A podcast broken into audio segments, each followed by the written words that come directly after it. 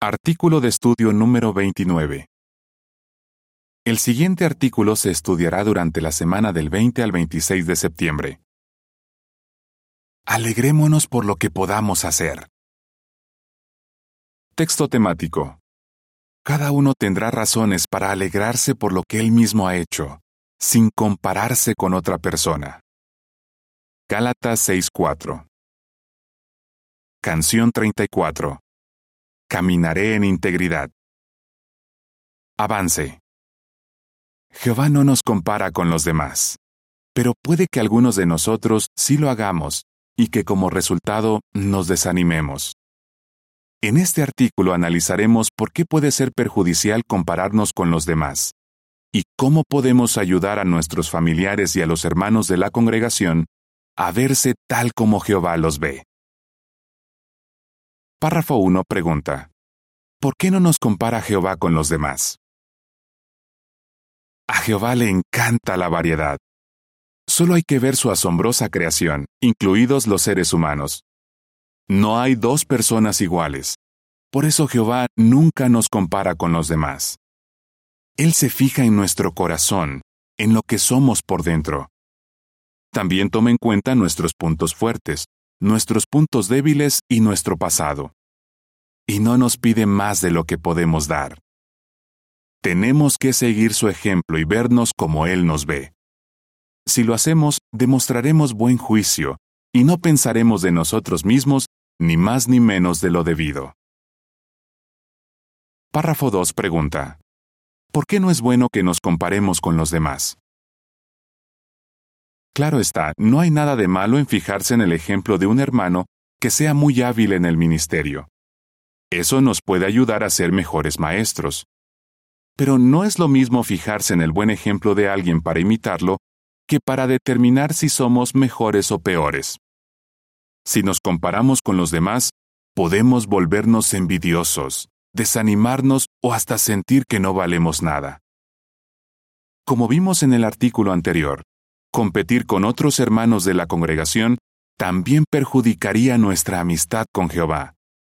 Por eso Él nos dice con cariño, que cada uno examine sus propias acciones, y entonces tendrá razones para alegrarse por lo que Él mismo ha hecho, sin compararse con otra persona. Gálatas 6:4.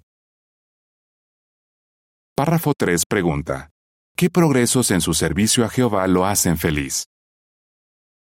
Jehová quiere que todos nos alegremos por el progreso espiritual que hayamos hecho. Por ejemplo, si nos hemos bautizado, tenemos motivos para estar muy felices por haber alcanzado esa meta. Fue una decisión personal motivada por nuestro amor a Jehová. Pensemos en lo que hemos mejorado desde entonces. Por ejemplo, puede que disfrutemos mucho más leyendo y estudiando la Biblia. Quizás nuestras oraciones sean más profundas y sentidas. Tal vez tengamos más habilidad para iniciar conversaciones y para usar nuestras herramientas en la predicación. Y es posible que Jehová nos haya ayudado a cumplir mejor con nuestro papel de esposo, esposa, padre o madre, podemos sentirnos felices y muy satisfechos por los progresos que hayamos hecho en estos campos. Párrafo 4 pregunta. ¿Qué veremos en este artículo? Podemos ayudar a otros a alegrarse por lo que puedan hacer en su servicio a Jehová y a no compararse con los demás. En este artículo veremos cómo los padres pueden ayudar a sus hijos, cómo los esposos pueden ayudarse entre sí, y cómo los ancianos y el resto de la congregación pueden ayudar a sus hermanos. Y por último, veremos algunos principios bíblicos que nos ayudarán a ponernos objetivos razonables que se ajusten a nuestras circunstancias y capacidades personales. ¿Qué pueden hacer los padres y los matrimonios? Párrafo 5 pregunta. Según Efesios 6:4, ¿qué no deben hacer los padres? Los padres no deben comparar a un hijo con otro, ni pedirle más de lo que puede dar. Las comparaciones negativas y las exigencias poco razonables pueden causarle mucha frustración a un hijo. Efesios 6:4 dice, Padres, no irriten a sus hijos. sino sigan criándolos de acuerdo con la disciplina y los consejos de Jehová. Una hermana llamada Sachiko dice, Mis maestros esperaban que sacaran mejores calificaciones que mis compañeros. Además, mi madre quería que yo fuera una buena estudiante, para dar un buen testimonio a mis maestros y a mi padre, que no es testigo.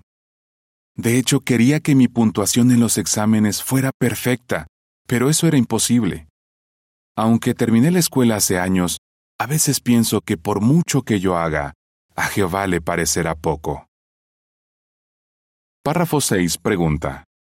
¿Qué pueden aprender los padres de lo que dice Salmo 131, 1 y 2? Los padres pueden aprender una lección importante de lo que dice Salmo 131, 1 y 2. Oh Jehová, mi corazón no es arrogante, ni mis ojos son altaneros. No aspiro a cosas demasiado grandes, ni a lo que está fuera de mi alcance. No, más bien he calmado y tranquilizado mi alma, como un niño destetado en brazos de su madre. Estoy satisfecho como un niño destetado. El rey David dijo, no aspiro a cosas demasiado grandes ni a lo que está fuera de mi alcance. Gracias a su humildad y a su modestia, se sentía calmado y tranquilizado. Esto les enseña a los padres que pueden ser humildes y modestos, no solo en lo que esperan de sí mismos, sino también en lo que esperan de sus hijos deben tomar en cuenta sus puntos fuertes y sus puntos débiles a la hora de ponerles metas para que sus hijos se sientan bien consigo mismos. Una hermana llamada Marina recuerda, Mi mamá nunca me comparó con mis tres hermanos ni con otros niños. Me enseñó que todos tenemos diferentes habilidades y que todos somos valiosos para Jehová. Gracias a ella, casi nunca me comparo con los demás. La imagen para los párrafos 5 y 6 muestra que durante la adoración en familia, unos padres les demuestran a sus hijos que están encantados con lo que cada uno de ellos ha hecho para el arca de Noé. El comentario dice, Padres, muéstrenle a cada uno de sus hijos que valoran sus esfuerzos. Párrafos 7 y 8 pregunta, ¿Cómo puede el esposo honrar a su esposa? Los esposos cristianos tienen que honrar a su esposa. Eso significa que tienen que darle una atención especial y tratarla con respeto. ¿Cómo pueden hacerlo? Demostrándole que la valoran, no pidiéndole más de lo que puede dar, y desde luego, no comparándola con otras mujeres. ¿Qué efecto podrían tener estas comparaciones? Veamos el caso de una hermana llamada Rosa. Su esposo, que no es testigo, tiene la costumbre de compararla con otras mujeres. Con sus palabras crueles, no solo ha hecho pedazos la autoestima de Rosa, sino que también la hace dudar de si alguien la quiere de verdad. Ella dice, Necesito que me recuerden constantemente que Jehová me valora. En cambio, los esposos cristianos le dan honra a su esposa, pues saben que así cuidan su relación con ella y con Jehová. La nota pie de página dice, Aunque estas ideas se centran en el esposo, muchos de los principios mencionados también aplican a la esposa. Fin de la nota. Los esposos que honran a su esposa hablan bien de ella, le dicen que la quieren y la felicitan. Eso es lo que hizo el esposo de Caterina, mencionada en el artículo anterior, para ayudarla a mejorar su autoestima. Cuando Caterina era pequeña, su madre la menospreciaba y muchas veces la comparaba con otras niñas, incluidas sus amigas. Así que Caterina empezó a compararse ella misma con los demás, incluso después de conocer la verdad. Pero su esposo la ha ayudado a luchar contra esta tendencia y a tener una opinión más razonable de sí misma. Ella dice, Mi esposo me ama, me felicita por las cosas buenas que hago y ora por mí también me recuerda las hermosas cualidades de Jehová y me ayuda a corregir mis pensamientos negativos. ¿Qué pueden hacer los ancianos y el resto de la congregación? Párrafos 9 y 10 pregunta. ¿Cómo ayudaron los ancianos a una hermana que tendía a compararse con los demás? ¿Cómo pueden ayudar los ancianos a quienes tienden a compararse con los demás? Veamos la experiencia de una hermana llamada Hanuni, a quien en su niñez casi nunca le decían que había hecho algo bien. Ella dice, Era tímida y sentía que los otros niños eran mejores que yo. Hasta donde me alcanza la memoria, siempre me he comparado con otras personas. Incluso después de hacerse testigo, Hanuni siguió comparándose con los demás, y eso le hacía sentir que aportaba poco a la congregación. Pero ahora es una precursora feliz. ¿Qué la ayudó a cambiar? Hanuni dice que recibió la ayuda y el cariño de los ancianos. Ellos le aseguraron que confiaban en ella y la felicitaron por su buen ejemplo. Hanuni cuenta. En ocasiones, los ancianos me pidieron que animara a algunas hermanas que necesitaban ayuda. Eso me hizo sentir que la congregación me necesitaba. Recuerdo que los ancianos me agradecieron con cariño que hubiera animado a algunas hermanas más jóvenes, y luego me leyeron primero a los tesalonicenses 1, 2 y 3. Eso me llegó al corazón. Gracias en buena parte a esos excelentes pastores, ahora sé que tengo un lugar valioso en la organización de Jehová. Párrafo 11 pregunta. ¿Cómo podemos ayudar a los aplastados mencionados en Isaías 57:15? Isaías 57:15 menciona, Porque esto es lo que dice el alto y excelso, que vive para siempre y cuyo nombre es santo. Yo vivo en el lugar alto y santo, pero también con los aplastados y los de espíritu humilde, para revivir el espíritu de los humildes y para revivir el corazón de los aplastados. Jehová se preocupa mucho por los aplastados. Todos nosotros, no solo los ancianos, podemos animar a nuestros queridos hermanos que se sienten así. Una manera de hacerlo es interesándonos de corazón en ellos. Jehová quiere que les demostremos cuánto ama a sus ovejas. Otra manera de ayudarlos es siendo humildes y modestos. No atraemos la atención hacia nosotros mismos porque no queremos despertar envidias.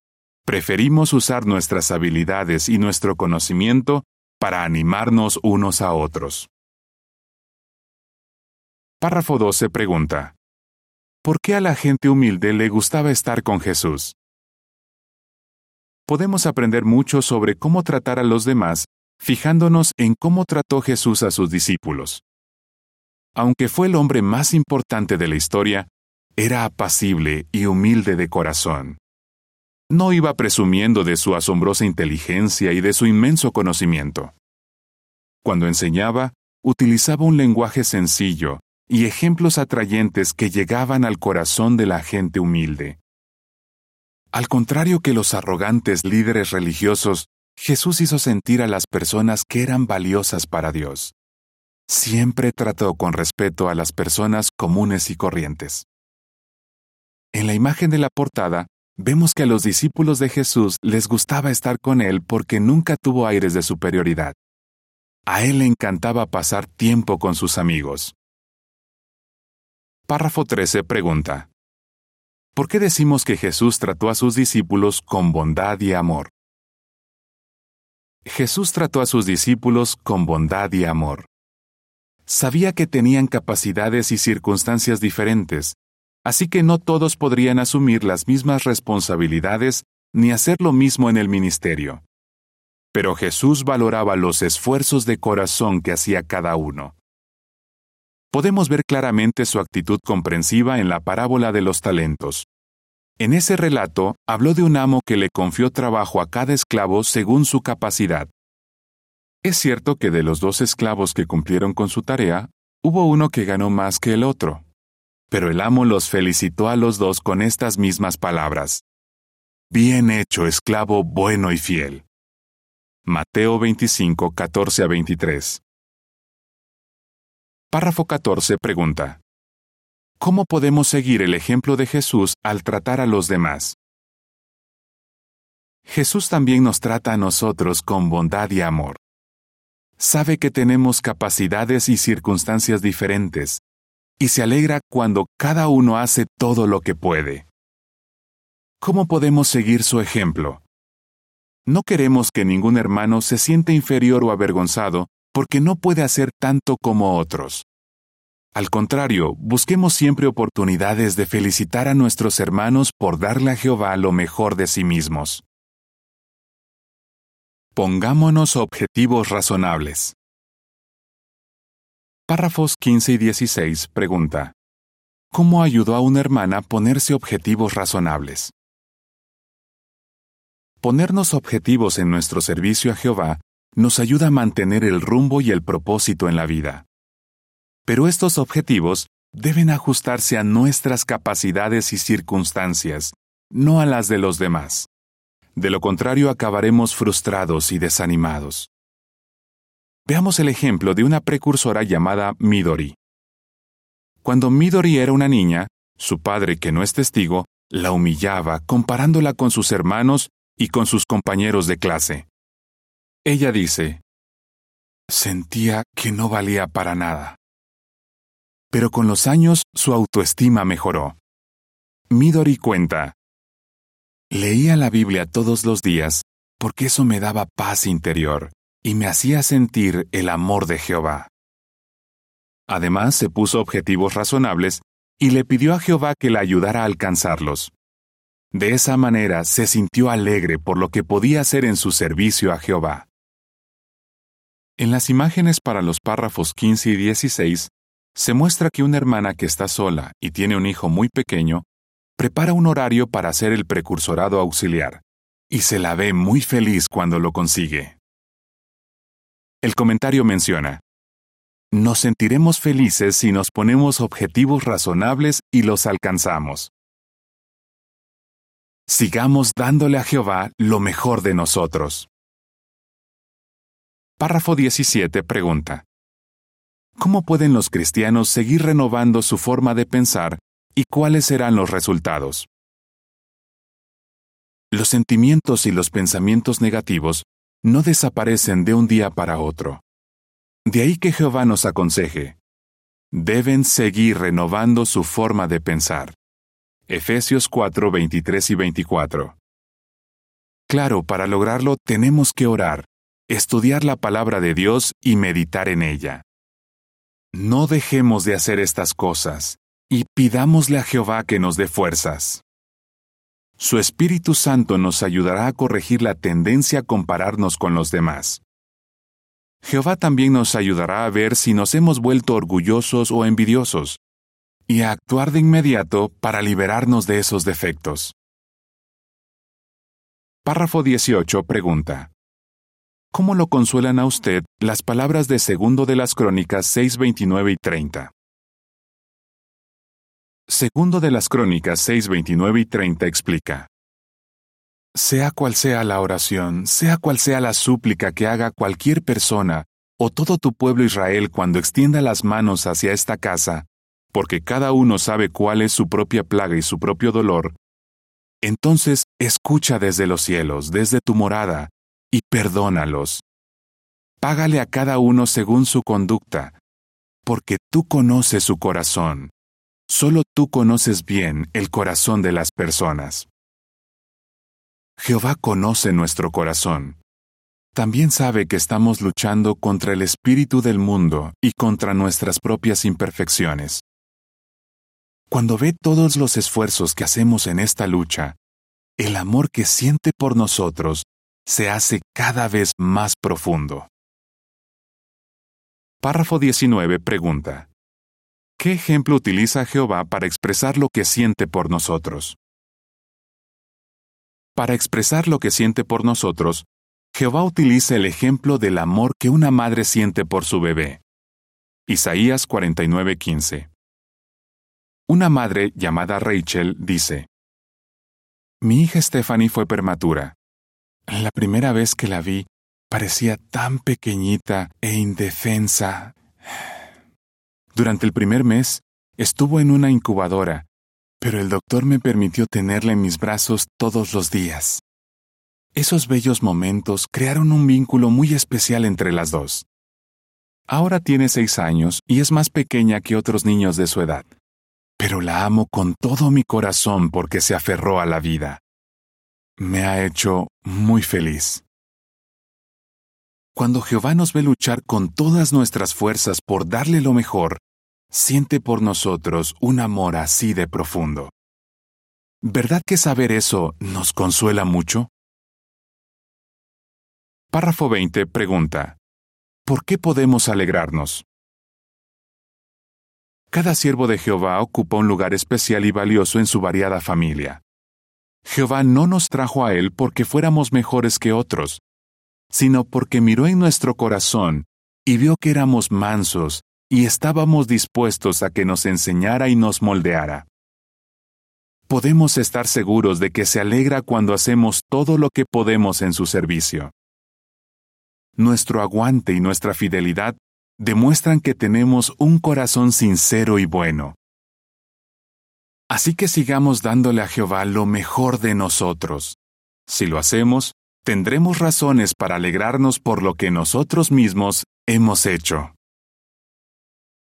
¿Qué contestaría? ¿Cómo pueden los padres ayudar a sus hijos a alegrarse por lo que puedan hacer en su servicio a Jehová?